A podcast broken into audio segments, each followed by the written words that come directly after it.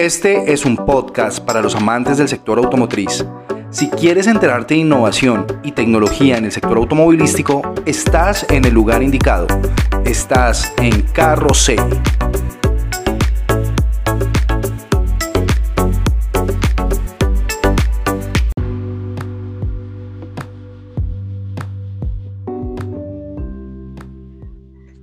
Amigos, bienvenidos a nuestro canal de Carrocete Informa. Soy Steven Olarte y hoy con mi compañero Andrés Carmona estaremos dando una noticia que ha sido polémica los últimos días y que ha salido en todas las redes sociales, en noticias de televisión, en estos programas donde polemizan bastante con ciertas eh, innovaciones y nuevas noticias, ¿no? Quiero darle la bienvenida a la comunidad Andrés, también a ti, ¿cómo estás? Bienvenido aquí nuevamente a nuestro canal. ¿Cómo te va? Hola Steven, muy bien, muy bien, con mucho calor acá en la ciudad de Cali, pero todo bien. Ah, qué bueno, qué bueno Andrés. Bueno Andrés, estuvimos viendo una noticia que incluso posteamos el día de ayer en nuestras historias de Carrocete Informa. Lo, pusimos como expectativa para que la gente de pronto conociera quién, es, quién era esta persona que publicamos allí en estos estados. Quiero que nos toques poco más a fondo de quién era esta persona, cómo se llamaba y por qué fue tan polémica la noticia de esta persona. Bueno, la persona que les estamos hablando es el empresario, el ex empresario, el señor Carlos Matos. En ese momento, si ustedes consultan el, el Google Trends, pueden encontrar que hay más de 5.000 búsquedas en las últimas 23 horas de lo que ocurrió con este señor. ¿Por qué es tan de interés nacional lo que está ocurriendo? Primero que todo porque era un importador del sector automotriz, era el encargado de la marca Hyundai Colombia y toda su vida, toda su, carrera eh, profesional, quien era un hombre exitoso y quien era pues un gurú de las ventas, eh, o sea, tengamos en cuenta que todo carro Hyundai que se vende en este país tenía que pasar por las manos del señor Matos. Ustedes no se alcanzarán a imaginar la cantidad de dinero que tuvo que haber abarcado este hombre a lo largo y ancho de su vida. Entonces, resulta que el señor para quedarse con la, con la representación de la marca, eh, pues decidió untarle la mano a muchos jueces, a muchos abogados, eh, hubo corrupción en la contratación, eh, ya la Hyundai en los últimos años no quería negociar más con él, quería que fuera una licitación pública, abierta, que la persona, que pudiera haber competencia, pero el señor no se dejaba quitar la gallinita de los huevos de oro. Entonces, pues se destapa un, sinfín de, de, de, temas de corrupción, pero sé que quieres hacer una pregunta, entonces te voy a dar el espacio, Steve. Sí, sí, sí. Bueno, Andrés, en el tema de las importaciones de la industria automotriz y de ciertas marcas, solo puede haber un representante como tal o cualquier persona que tenga, digamos, el derecho o una cámara de comercio puede hacer este tipo de importaciones teniendo pues su código? No, en, los países eh, normalmente hay un representante, hay, hay un encargado, ¿sí? Obviamente, antes de elegir ese encargado, pues las casas automotrices se reúnen con varios ponentes y pues eh, licitan, ¿sí? Y obviamente se escoge el mejor competidor, como todo, ¿no? Okay. Eh, desafortunadamente, para lo que ocurrió ahorita, en los últimos años, pues digamos que lo que llama la atención del caso es el tema de corrupción tan grande que hay porque él compró jueces, compró abogados, compró de todo lo que está bajo la ley. Y aquí entramos en una discusión que hablábamos hace algunos días contigo, lo peligroso que es un abogado, un empresario con mucho dinero y con buenos abogados, ¿no? Se puede convertir en, un tema bastante, bastante tenaz. Yo, es que imagínate, eh, me recuerda una historia que hace poco nos indagaban en el canal sobre unos contratos de, transporte que prometían a 7 y 8 años públicos. Y mira que ahí es donde la gente peca por ignorancia, ¿no? Cae en este tipo de cosas sabiendo que los, las contrataciones, digamos, al menos en lo público es anual, ¿no? Que, está eh, vigilado, que la plataforma es abierta, que todos podemos entrar y mirar, que no hayan pues cosas malas allí pasando, ¿no? Pero en el fondo del corazón uno tiene que decir, estamos en Colombia y aquí pasan muchas cosas y es triste, pero mira hasta dónde lleva este, este término, ¿no? La vida de Matos, hermano, la vida de Matos en el tema de contratación estuvo cachada de corrupción por todo lado. O sea, vamos a ver quién no conoce un Hyundai Atos. Eso te iba a preguntar, ¿cuál fue el vehículo que él tomó esa potestad y esa posesión para poder importar? ¿Fue un vehículo en específico o fue varias? No, ese, este, este vehículo, digamos que uno lo relaciona pues mucho porque es uno de los más conocidos, por no decir el más querido y todo de la gente, a pesar de que era un vehículo eh, con menos de tres estrellas de seguridad, eh, un vehículo marcado por, por ser bastante inseguro eh, en muchos estudios de, de, seguridad a nivel mundial, ¿sí? Y, y, y, mira, y mira todo lo que tuvo que haber vendido, o sea, pasó más de 20 años en el cargo, pasó más de 20 años haciendo lo que estaba haciendo. Entonces, digamos que hay unas casas automotrices que se vieron muy, muy, muy perjudicadas eh, por este señor, por lo que él hizo. Y pues ellos también pusieron su, digamos que el, grito en el cielo con, toda la, con todo el proceso. Y lo que estaban diciendo ellos es que, hombre, eh, se vieron perjudicados en sus ventas, se vieron perjudicados en la libre competencia, porque es que eso es algo que hay que comprender de países democráticos como el nuestro. O sea, aquí existe la libre competencia. ¿Por qué se van a quedar unos pocos con los buenos negocios? Sí. ¿Sabes por qué? Porque tienen poder adquisitivo para comprar jueces, para comprar abogados, para comprar todo el sistema de corrupción que tú quieras. Entonces, pues ahorita el señor... Ese, tema, esa conspiración que siempre ha querido, digamos, eh, tapar la sociedad o nuestro gobierno en cuanto a esa, como a esa mermelada, como lo llamamos alguno. Sí. Y digamos que sea una noticia como estas, entonces hasta qué punto puede ser capaz un fiscal, un juez, eh, hacer las cosas realmente por su valor propio y no porque otra persona me está comprando. No, es que, Steven, mira, yo te voy a contar una historia que me pasó, que yo viví en el 2000, te digo qué año era ese, 2014 creo, 2014, 2015, 2014, 2013, la verdad no recuerdo bien el año exactamente, que fue cuando se destapó, eh, se destapó el cartel de la toga, cuando empezaron a hablar que había un cartel de jueces que se dejaban comprar para beneficiar ciertas empresas. Escucho eh, en la radio en la noticia por medio del de, noticiero de la mañana de Caracol Radio eh, al señor Darío Arismendi, al cual pues yo en esa época era muy fiel de escuchar. Y, y él decía que habían denunciado que jueces, eh, eh, que la impoluta, decía, la impoluta justicia colombiana, que no puede ser manchada por esto, eso debe ser mentira, no sé qué. No, Mire, yo trabajé, no trabajé directamente en Reficar, trabajé con una empresa que le prestaba servicios a compañías petroleras. Y un día, tratando de hacer un negocio para meter una maquinaria pesada a Reficar, eh, el dueño de la empresa donde yo trabajaba invitó al jefe de logística a una reunión privada en su, en su apartamento, en su, bueno, en la empresa, tenía un penthouse en el último piso de la empresa, recuerdo mucho, y, lo invita allí a, tomarse unos tragos y pues para hacerle una propuesta, mire, tenemos unas máquinas amarillas y requerimos pues conseguirles trabajo y pues sabemos que en Reficar las utilizan. Entonces, ¿qué posibilidades hay de meterlas a trabajar allí? El señor era el jefe de logística y ponle cuidado, como este es el país de la plata, como todo se maneja con plata, entonces el señor, no, claro, yo te ayudo a entrar la, la maquinaria, pero ponme 30 millones en una cuenta bancaria. Y se los pusieron. Les pusieron, recuerdo mucho que incluso yo fui a hacer la consignación. Puse 20 millones de pesos en un cheque a la cuenta personal de los Fui corrupto. no, es que mira cómo se manejan las cosas en el país. Son cosas que uno dice hasta dónde y por qué, se, y por qué la gente se aterra.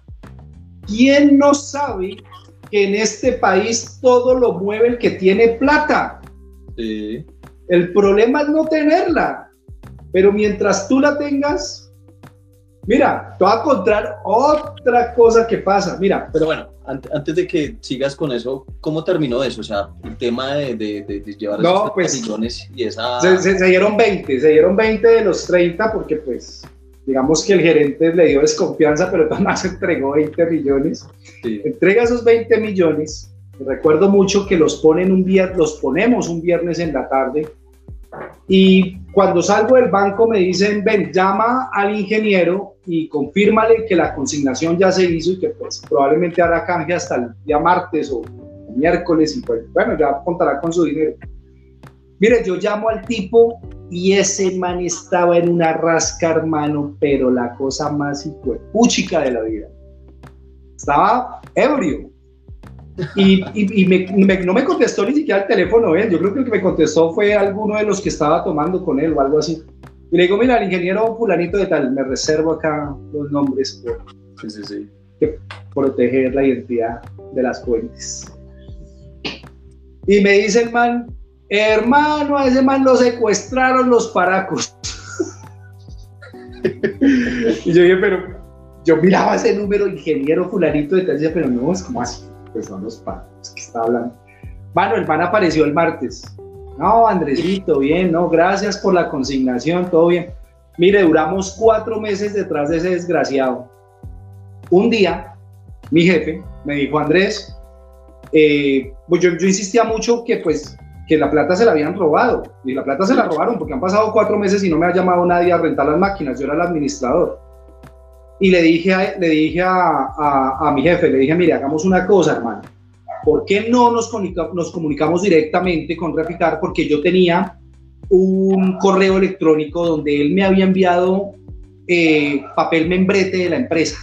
¿sí? sí de, la, de, la, operadora, en este momento no la recuerdo bien, era algo con BCI, bueno, no me acuerdo bien, CBI, el CBI, el CBI, era CBI.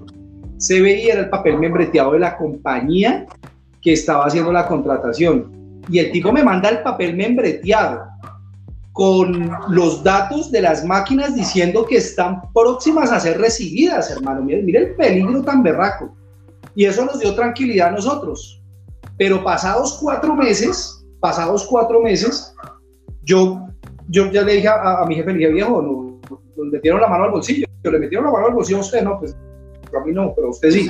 Entonces, comuniquémonos directamente con Reficar. Logré meterme en Internet en esa época, recuerdo mucho, yo siempre detrás de Internet, y logré conseguirme un, eh, por medio de LinkedIn, conseguí el contacto de el chico del CBI y estaba su correo electrónico, logré contactarme y el tipo, hermano, mire, no pasaron 20 minutos y me devolvió la llamada a mi celular, a mi Blackberry. y el tipo, hermano, preocupadísimo, de una, me cogió y Andrés, pero ¿cómo así? ¿Qué, ¿Qué es esto? Ese papel, efectivamente esos son nuestros membretes, pero este tipo no trabaja aquí con nosotros hace más de tres años. Wow. O sea, era un ex empleado era un ex empleado con acceso a la papelería del CBI. Y entonces, recuerdo mucho que mi jefe empezó, hermano, cogió ese celular, dijo, no, pues yo los voy a demandar y no sé qué, y le dice el tipo, pero ¿va a demandar qué? Si es que aquí el corrupto es usted, que está llamando a gente que trabaja en empresas a ofrecerles dinero para meterlos a trabajar. El que hizo una mala práctica empezando fue usted, sí, mal hecho el otro que lo cogió de pendejo y lo robó, pero el pendejo inicial es usted. Sí. Pero mira los casos de corrupción, ¿no? O sea, me acuerdo, este me acuerdo de algo, ah, antes de que finalices, me acuerdo de algo que pasa hoy en día con el tema del transporte especial, ¿sí? Ah, y le hemos dado mucho Y recuerdas que en una de, de, de, las asesorías que le brindamos a nuestros mm. clientes que nos buscan. Sí. Y el hombre nos decía, mire, es que me mandaron este papel membrete de Colsanitas sí. garantizándome que Colsanitas me iba a dar a mí el trabajo. Sí.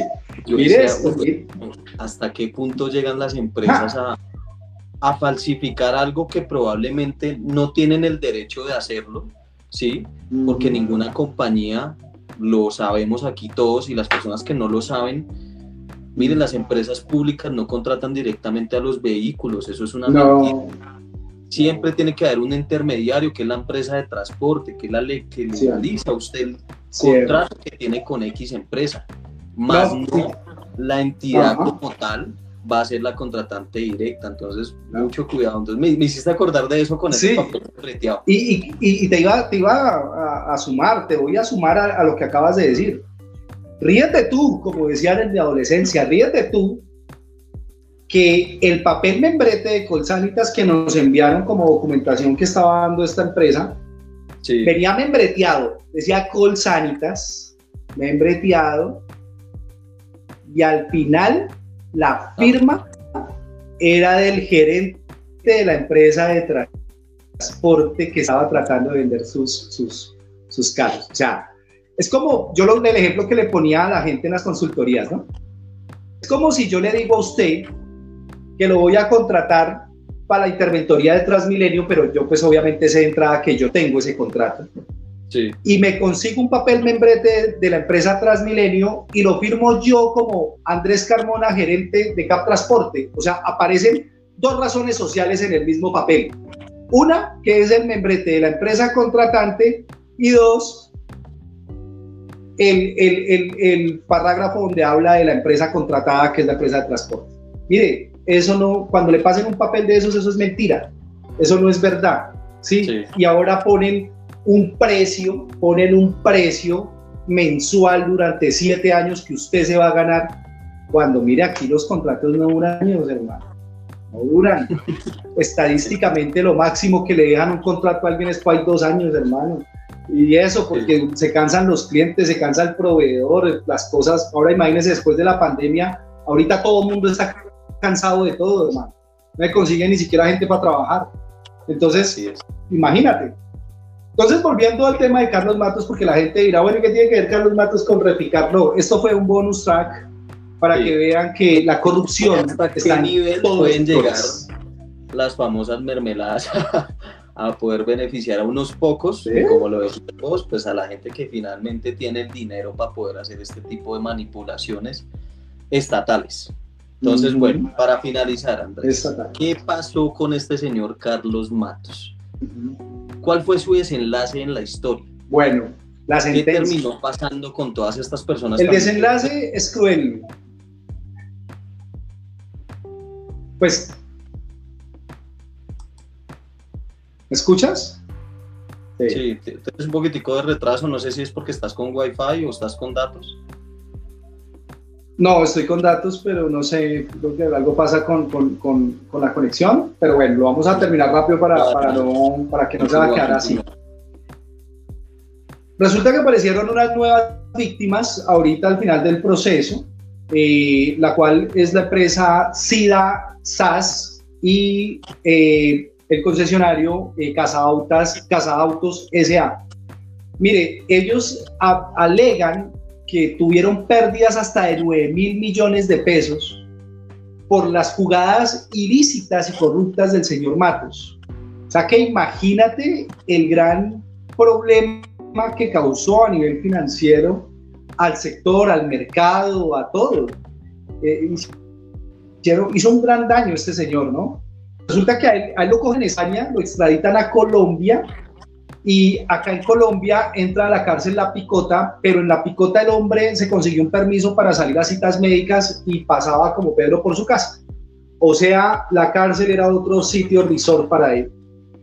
El canal Caracol, Noticias Caracol, le hace una investigación, le graba unos videos y coge el momento exacto donde él está saliendo y se dirige hacia su oficina, donde hacía negocios y no iba para ninguna cita médica, el hombre seguía negociando estando en la cárcel. Y resulta que hay un pequeño puñado de empresarios de este país que tienen esa mentalidad.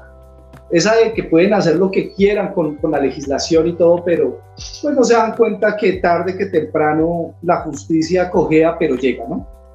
Entonces, el desenlace fue que el día de ayer, eh, pues salió la sentencia, al señor lo declaran culpable y le dan nueve años y cinco meses de cárcel. Y tuvo que indemnizar en un millón de dólares a la rama judicial. Entonces, decían que eh, las fuentes dicen que, la, que es la indemnización más alta que ha recibido la rama judicial en toda su historia. O sea, el acto de corrupción no es cualquier acto, o sea, es un acto bastante grave. Y pues los, los abogados del señor Matos quieren apelar la decisión como todo. Eh, la fiscalía, la gente que investiga, dicen que pues ha sido una pena ejemplar, que se ha dado un buen manejo a la situación y que están contentos con la decisión. Esperemos que no le vayan a rebajar pena, esperemos que no le quede unas bajo la manga, esperemos y por encima de todo esperemos que la gente deje de estarse dejando comprar por plata. Abran su pensamiento un poquito más. El dinero no lo es todo en la vida. Hay muchas cosas más y los valores Mire, los valores no son negociables. Eso es algo que todo mundo debería meterse en la cabeza. No importa si perdemos, no importa si te quedas sin un trabajo, no importa si te sacan de la mejor empresa del mundo. Los valores no se negocian. Y eso es algo que la gente tiene que meterse en su cabecita. Ese día nuestra sociedad va a ser mucho mejor.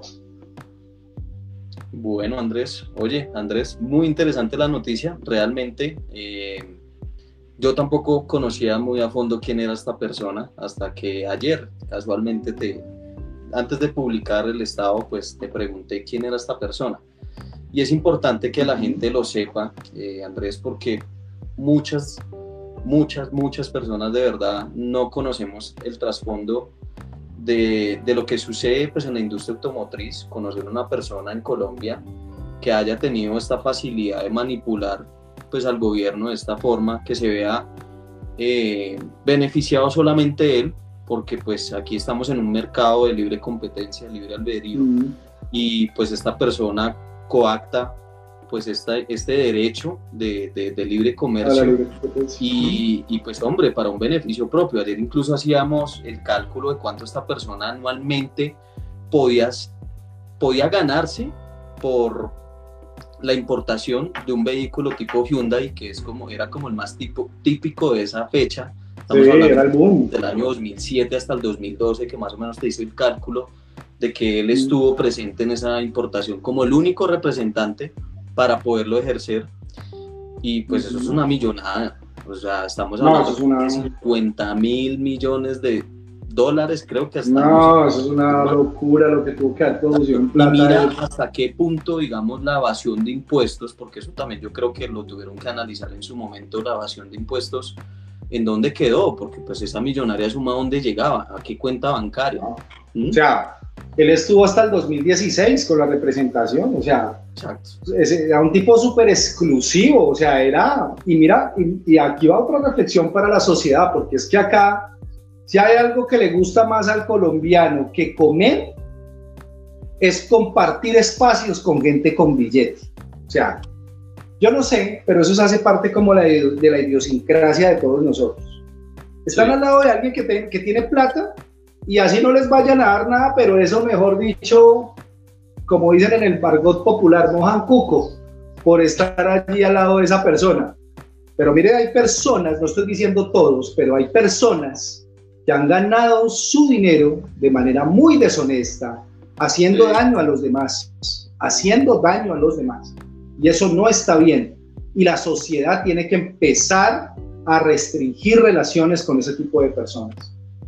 Y vuelvo y lo digo, para que eso pase hay que hacer un tema muy fuerte en la escala de valores de cada uno de nosotros. Si tú ves que hay un empresario haciéndole daño a la sociedad, a ese empresario hay que contra la pared. Hey viejo, tú no sabes el esfuerzo de las familias para ganarse dos y tres pesos para que vengas tú y te los quites así. Chan. Eso no se hace. Entonces, ha sido algo que pues en el canal nos han criticado alguna gente que nos conoce, a otros que no nos conocen también pues nos han dejado algunos comentarios. Pero la verdad, pues esto, aquí hay una causa social de por medio. De hecho, pues ya, ya vienen verídico, o sea, realmente nosotros no, no necesitamos beneficiarnos no, de nada, económica, ni yo, yo, recuerdo mucho que cuando empezamos con el canal, eh, muchas de las personas nos escribían como, bueno, ¿y qué marca los está patrocinando? ¿Y quién les está dando plata por salir a decir eso? Y que yo no sé qué. No, no, o sea, realmente no estamos... Si estuviéramos patrocinando una marca, pues hombre, tendría aquí el producto, una fachada acá atrás mío con... Sí, claro esa, no, realmente no, lo estamos haciendo.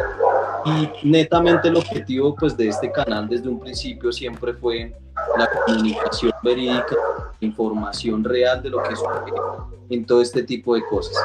Tanto en el gremio del servicio especial, que es el que más ha el que más choque ha tenido, y bueno, pues acá hemos recibido hasta amenazas, pero bueno, igual acá seguimos contando nuestras historias, eh, lo hacemos con el fin de, informar a la gente, como siempre. Y bueno, pues aquí nos seguirán viendo en todos nuestros programas y aquí en adelante con los episodios. Bueno, Andrés, continuamos con la segunda sección de la noticia del día de hoy. Y es, ¿tú qué crees, Andrés? Y esto se lo hago esta pregunta a la comunidad.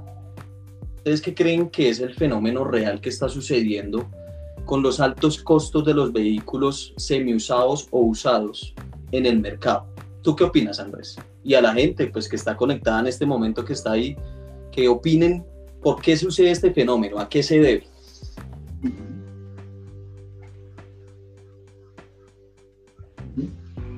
A ver, Steven, yo, eh, yo le vengo echando la culpa a la subida del dólar, a lo que pasa, a lo que está pasando también, pues, que, es externo.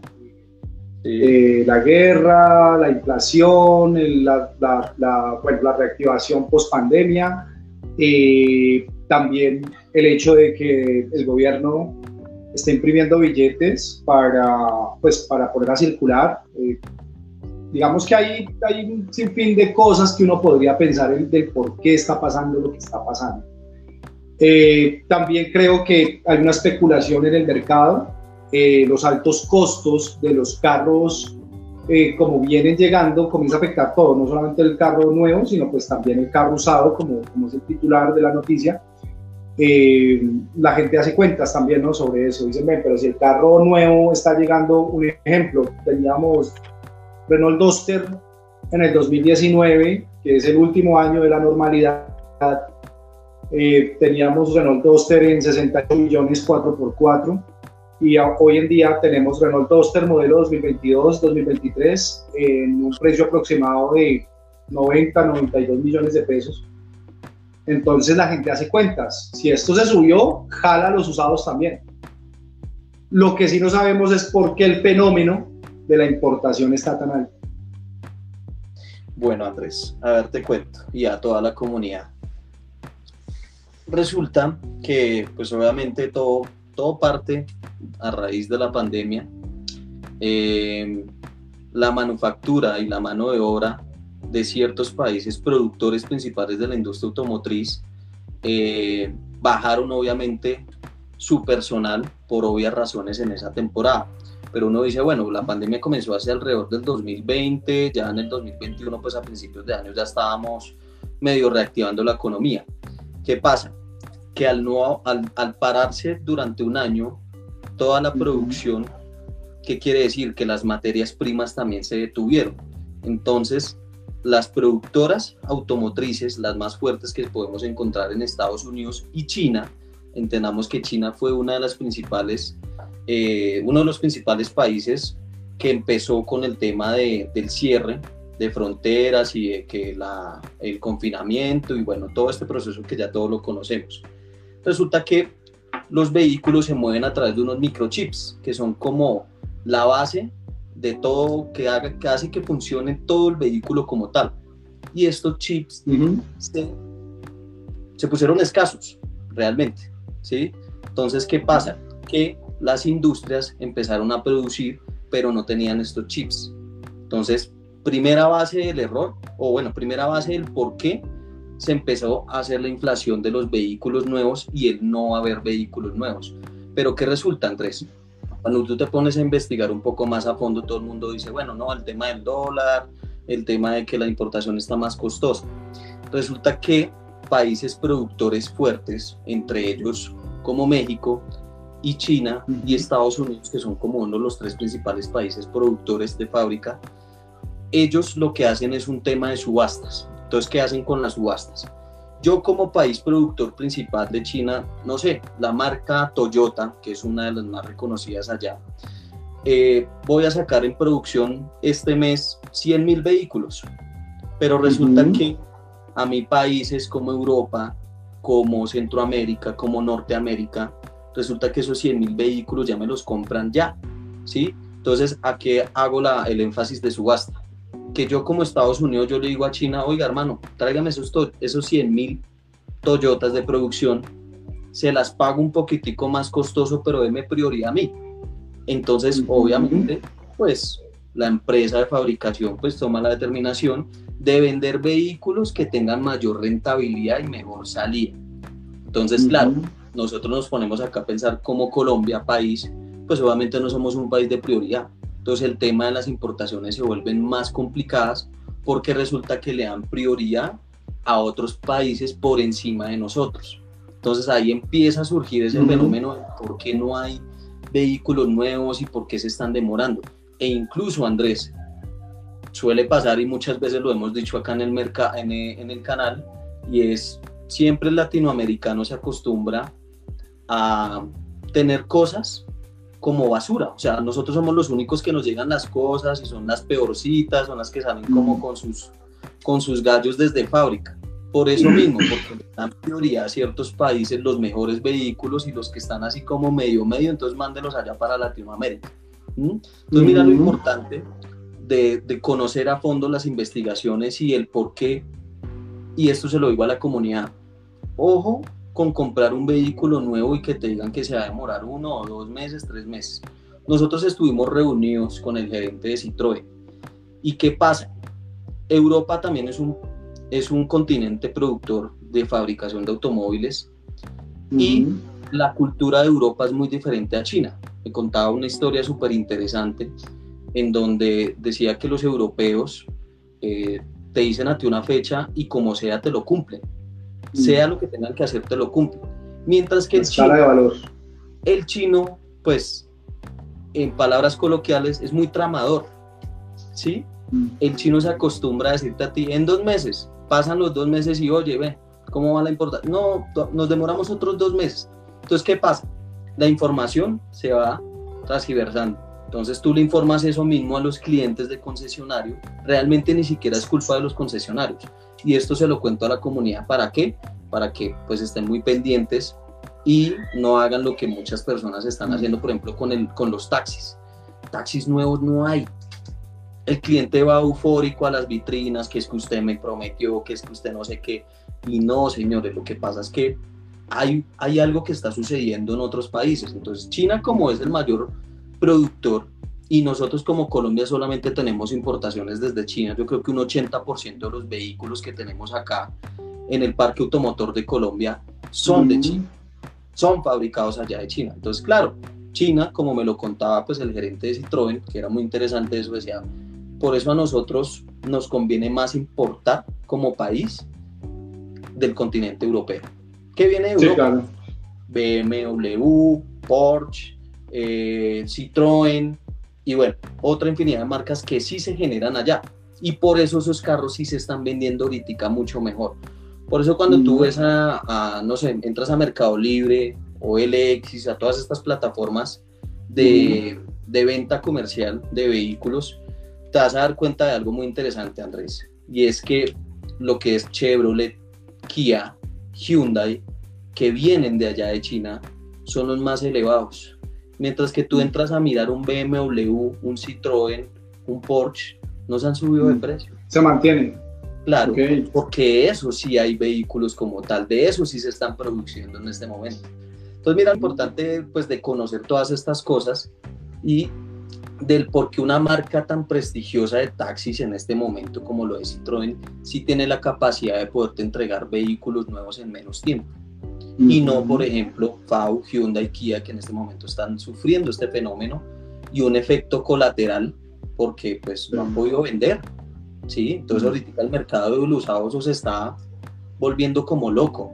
Mira que yo acá en Cali, eh, bueno, mm, vivo en Palmira, en Cali, en Palmira, eh, pero pues cuando voy a Cali he visto que se ha estado renovando el parque automotor y la gente ha ido cambiando las conversaciones. Eh, estuve que día mm, hablando con un grupo de taxistas, con unos señores de allí y estaban haciendo renovaciones por marcas precisamente como Citroën.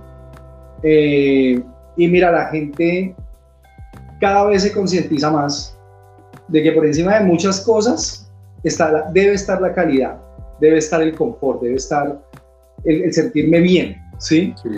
Y, y, dije, mira, ahorita en esta reactivación yo creo que una de las cosas que más pegó duro es que la gente quiere salir adelante, la gente quiere de notar que, que ya esto terminó, que ya pasó, que, que vamos para adelante, pero salir a un mercado donde la oferta no satisface la demanda, hombre, es frustrante. Es frustrante y, y, es algo que toca empezar a ponerle bastante cuidado. Hay que empezar a, pues digamos que las marcas en este momento, yo miraba temas de redes sociales de las marcas, no, no le apuntan mucho, sino solamente a la venta. Los contenidos son muy, muy suaves. El content marketing que hacen es muy, suave.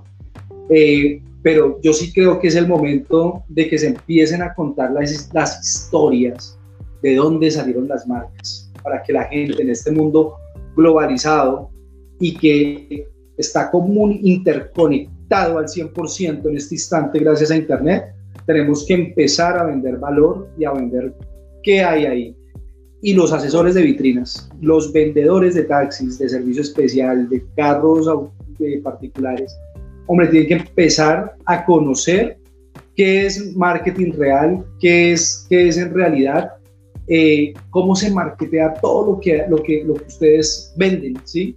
Porque nada más no, no puede seguir siendo, venga, le tomo un pedido y bueno, el carrito este y ya la gente en este momento está buscando más información. Yo los invito a que entren a esa gran herramienta que es Google Trends y comiencen a confirmar cómo los están buscando sus clientes y cómo, están, cómo se están llevando a cabo tantas cosas. Así es, Andrés. Bueno, Andrés, no siendo más, creo que pues esto era el episodio del día de hoy aquí en nuestro canal de Carrocete Informa. Eh, como siempre, eh, les reiteramos que nos sigan en nuestro canal de podcast. Nos encuentran en Spotify y en todas las plataformas como Carrocete Informa. Allí van a estar eh, subidos todo nuestro contenido, todos los lives que estamos publicando acá en Facebook. Nos pueden encontrar allí a manera de podcast.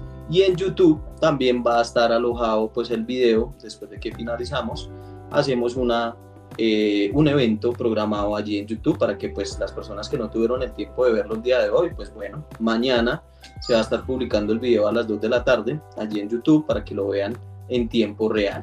Y si tienen alguna duda, si tienen alguna sugerencia, si tienen alguna noticia que de pronto quieran que nosotros investiguemos, que de pronto indaguemos más a fondo de qué es lo que está sucediendo con lo que ustedes quieren saber, pues nos lo hacen saber acá en los comentarios, nos envían un correíto, nos escriben en WhatsApp y bueno, nosotros nos pondremos en la tarea de hacer estas investigaciones. Y para finalizar, y antes de terminar, eh, les vamos a recordar a las personas y a la comunidad de que estamos eh, en la producción de cursos digitales para asesores profesionales. Entonces las personas que de pronto se dedican a esta profesión, y quieran fortalecer más sus conocimientos de marketing digital, que quieran conocer de herramientas, de aplicaciones que puedan utilizar para mejorar sus ventas a través de internet, a través de las redes sociales, pues bueno, aquí en Carrocé vamos a tener esos cursos digitales dedicados y enfocados a este nicho, a los asesores comerciales del sector automotriz. Entonces, si eres un asesor, vendes particulares, vendes taxis, vendes servicio especial, pero no conoces cómo promocionarte en redes sociales, tienes un amigo que pronto sí le va muy bien y a ti no, pues esta es la oportunidad para que aprendas y puedas aumentar tus ventas a través de las redes sociales. crear embudos de ventas reales, que puedas atender a tu cliente como de verdad se lo merece el cliente, que le puedas inspirar esas emociones y poder hacer un cierre efectivo. Así que nada, señor, los interesados nos escriben, nos dejan también acá su mensajito, sus datos y los vamos a estar comunicando, les vamos a estar transmitiendo la, eh, la información de cuándo van a estar alojados estos cursos para que puedan ingresar allí. No sé, Andrés, si quieres anotar algo más antes de finalizar. No, complementar el tema de los cursos, realmente los invitamos a que estén súper conectados con las publicaciones que vamos a estar haciendo y que las compartan. Déjenos su like, suscríbanse a nuestra página de YouTube, ayudan a encontrar grandes contenidos que les van a gustar mucho del tema de transporte. Y bueno, ya sabe la comunidad que estamos ampliándonos un poquito más a otros temas. Eh, bienvenidos todos a la casa de Carrosé y nos encanta estar con ustedes conectados en estas transmisiones. Así es, Andrés. Bueno, Andrés, y a la comunidad, nos veremos entonces en un próximo programa. Bueno, chao, chao. Vale, bye bye.